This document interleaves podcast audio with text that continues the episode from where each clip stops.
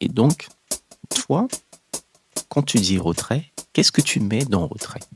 Quels, sont les autres mots que tu mettrais dans retrait si retrait était une boîte?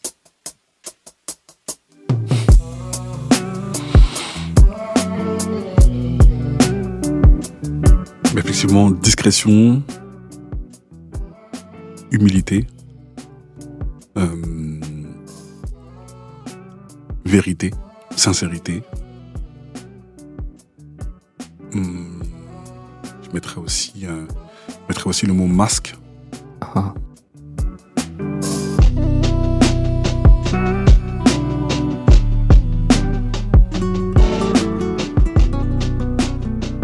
Parce que pour moi, le, ce retrait, c'est aussi bah, mettre un masque. Mettre un masque. Et euh, derrière ce masque, euh, voilà, on, on, on est, on est ce qu'on est selon qui on a en face de nous, selon l'endroit dans lequel on est, selon le contexte dans lequel euh, on est. Mhm. Et c'est un masque, c'est le masque du caméléon en fait. C'est de savoir euh, s'adapter, de savoir, euh, savoir exister Mm. différemment, selon où on est, selon avec qui on est, selon euh, l'état d'esprit dans lequel on est, etc., etc. C'est super intéressant le, le parallèle que tu fais avec le caméléon. J'ai euh, écouté un, un, un one-man show, un humoriste, tu vois, africain, qui faisait une, une représentation quelque part en France et qui parlait de, de la philosophie du caméléon D'après Amadou Ompateba. et qui, euh, en quelques mots, tu vois, euh, disait bah tiens dans la vie il faut être comme le caméléon parce que quand il marche il a toujours sa queue qui est attachée à quelque chose avant de poser une autre patte etc en fonction de l'environnement il change de couleur etc Ne croyez pas que vous êtes le seul existant de la Terre.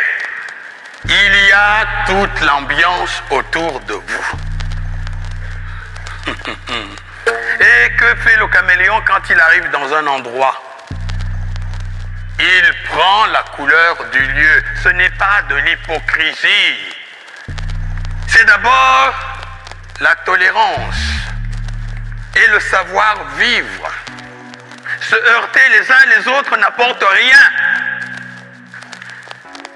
Jamais on n'a rien construit dans la bagarre. La bagarre détruit. et il a fait un- une série de parallèles comme ça sur cet animal là qui rendait euh, de suite nettement plus intelligent en fait la comparaison et l'identification au comportement de cet animal dans la nature. Et donc du coup, je retiens le mot intelligence en fait de l'environnement, tu vois. Et euh, donc dans l'intelligence de l'environnement, il y a un autre mot que pour dire ça, en tout cas que moi j'utilise volontiers pour dire ça, c'est la sensibilité aux choses. Tu vois, on fait comme on ressent, euh, tu vois, comme on perçoit son environnement. C'est exactement ça en fait. Ouais. Exactement ça.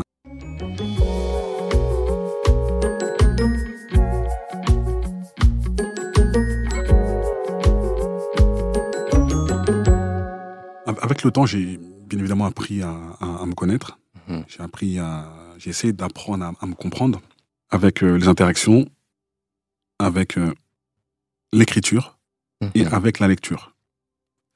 Ces deux dernières années ont été euh, très difficiles euh, pour beaucoup d'entre nous, avec des pertes d'êtres chers, avec euh, des gens qui sont tombés malades, etc. etc. Et euh, Quand tu dis beaucoup d'entre nous, tu parles de ton espace premier ou, ou, ou tu parles de la société? La société, hein, Mhm. avec, euh, avec le fameux virus, euh, Mhm. moi, personnellement, j'ai perdu beaucoup de monde dans mon entourage, cinquantaine de personnes en deux ans. C'est beaucoup. Donc euh, forcément, on prend un coup sur le moral, on se remet en question, on, on se questionne sur euh, notre propre vie, et euh, il y a des brèches qui s'ouvrent. Des brèches au niveau moral. J'ai eu des périodes assez compliquées, des périodes assez, très, assez difficiles à, à gérer mentalement, et je me suis retrouvé un jour à- à faire une crise d'angoisse palpitations, euh, sueur, euh, l'impression de qu'on va mourir. euh, ce jour-là, ça a été euh, très impressionnant parce que ça m'était jamais arrivé. Qu'est-ce qui déclenche ça? Ça dépend, ça dépend des gens, je pense, ça dépend des événements. Non, toi. Et moi, ce qui a, ce qui a déclenché ça, c'est, euh, je l'ai compris après, hein, Hmm. c'est justement cette, cette accumulation de, de décès, cette, euh, ces armures que je me suis mises pour pouvoir gérer moralement euh, ces décès.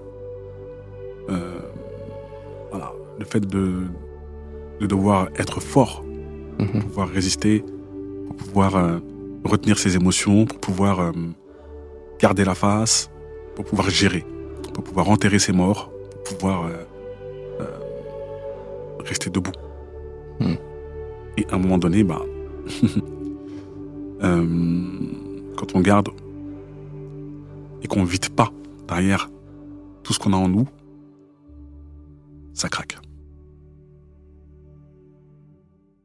Donc moi j'ai compris que j'ai fait un, un trop plein de, euh, de protection, un trop plein de de- d'accumulation de, de, de choses que je n'ai pas réussi ou que je me donnais pas l'occasion d'évacuer. Et j'ai craqué. J'ai craqué. Surtout euh, quand on a une famille, quand on a des enfants, Mhm. on se dit mais euh, faut pas craquer, faut pas, faut faut continuer à vivre parce que si on ne vit plus derrière, qu'est-ce qu'on va laisser?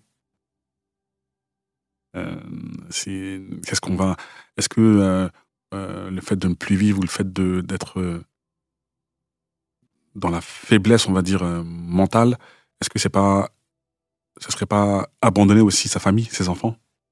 Moi, j'ai j'ai vécu comme ça. J'ai vécu comme ça. Et donc, ça a été très difficile, hein, bien évidemment.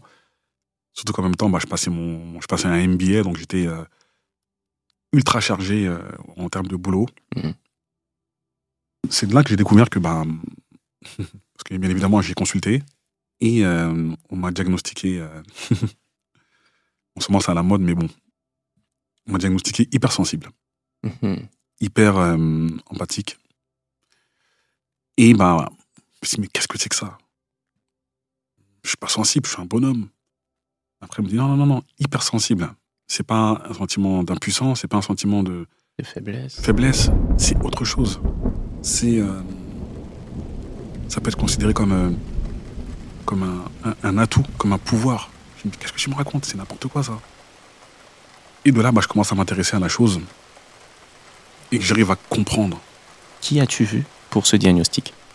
Vers qui ou vers quoi tu t'es rapproché J'ai vu un thérapeute. Un thérapeute. Ouais. Ok.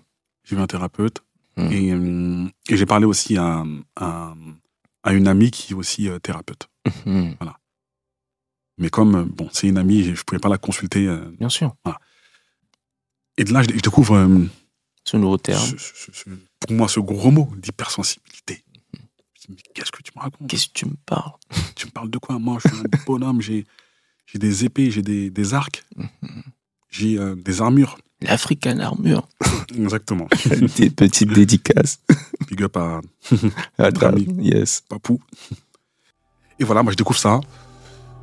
Et euh, je commence à, à lire un petit peu sur, euh, sur Internet ce que c'est. Je commence à lire des bouquins. Et c'est là que je découvre que effectivement, ça ressemble à un certain mécanisme que j'ai mis en place pour pouvoir euh, exister, pour pouvoir gérer, euh, gérer euh, me gérer au quotidien. C'est là que je découvre que euh, cette envie d'être en retrait, elle vient pas de nulle part. Mhm. Et donc c'est là que j'apprends à, à en connaître un peu plus sur moi. Quoi.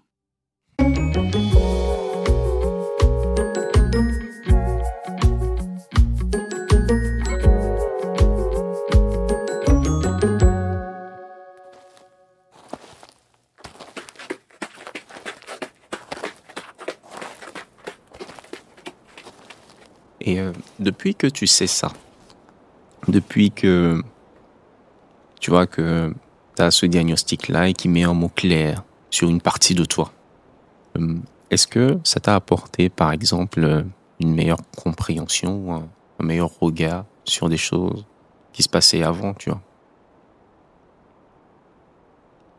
Moi, ça fait très longtemps que je me pose euh, certaines questions. Donc là, effectivement, ça a pu, euh, le fait de, connaître un petit peu euh, ces choses-là, ça a pu répondre à certaines de ces questions. Mais ça m'a permis, ça m'a surtout permis de, de me dire qu'on est, on se répare au quotidien en fait. On se répare au quotidien.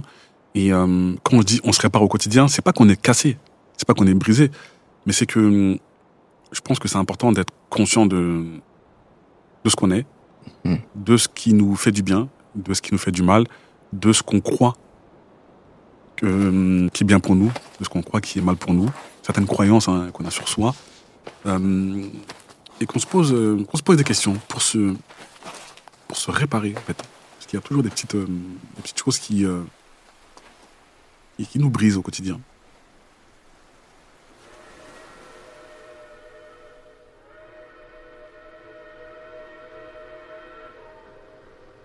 Et là, en l'occurrence, comme je, quand, je, quand je parlais de, des événements, là, des décès qu'il y a eu euh, pour moi dans mon entourage euh, l'an dernier et en 2020, Oui. je pense que ça. À chaque décès, moi, j'écrivais le nom de la personne et la date du décès. Sur quoi? Sur mon, ma- mon téléphone, sur la partie notes. Mhm. Et au fur et à mesure, voilà, je mettais un chiffre, je mettais un nom, je mettais une date. Et après, je me suis rendu compte qu'à chaque fois que je, mettais une personne en plus sur la, liste, c'est comme si ça, me brisait un petit peu le cœur. Ça me brisait un petit peu quelque chose. euh, Je dis le cœur, mais c'est peut-être autre chose que le cœur, mais ça me brisait. Et comment je l'ai géré? Je l'ai géré euh, comme si c'était euh, une évidence qu'il allait encore avoir d'autres noms demain, après-demain, et que bientôt ça allait être euh, mon tour. Toi Donc ça m'a renvoyé à que vont devenir mes enfants? Je sais que j'ai euh, euh, une femme qui s'en occupe très bien, que j'ai euh, une famille aussi qui est là. J'avais ce- cette crainte dans ma tête. À, à quand mon tour, en fait?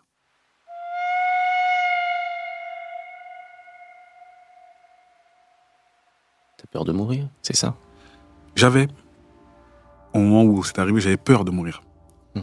Aujourd'hui, je suis très heureux de- de- d'avoir euh, découvert ça, découvert d'avoir posé un mot sur euh, sur ce que je suis. Et euh, ça m'a permis de relativiser sur certaines choses, sur la vie, sur euh, sur l'existence, sur son existence, mon existence, et, surtout bah, de me dire que ce qui doit arriver bah, arrivera. Et si ça arrive, bah, c'est la vie. Et euh, euh, c'est pas c'est pas la fin du monde pour euh, pour tout le monde. C'est Peut-être la fin, ça serait peut-être la fin de ma vie, mais la vie continue.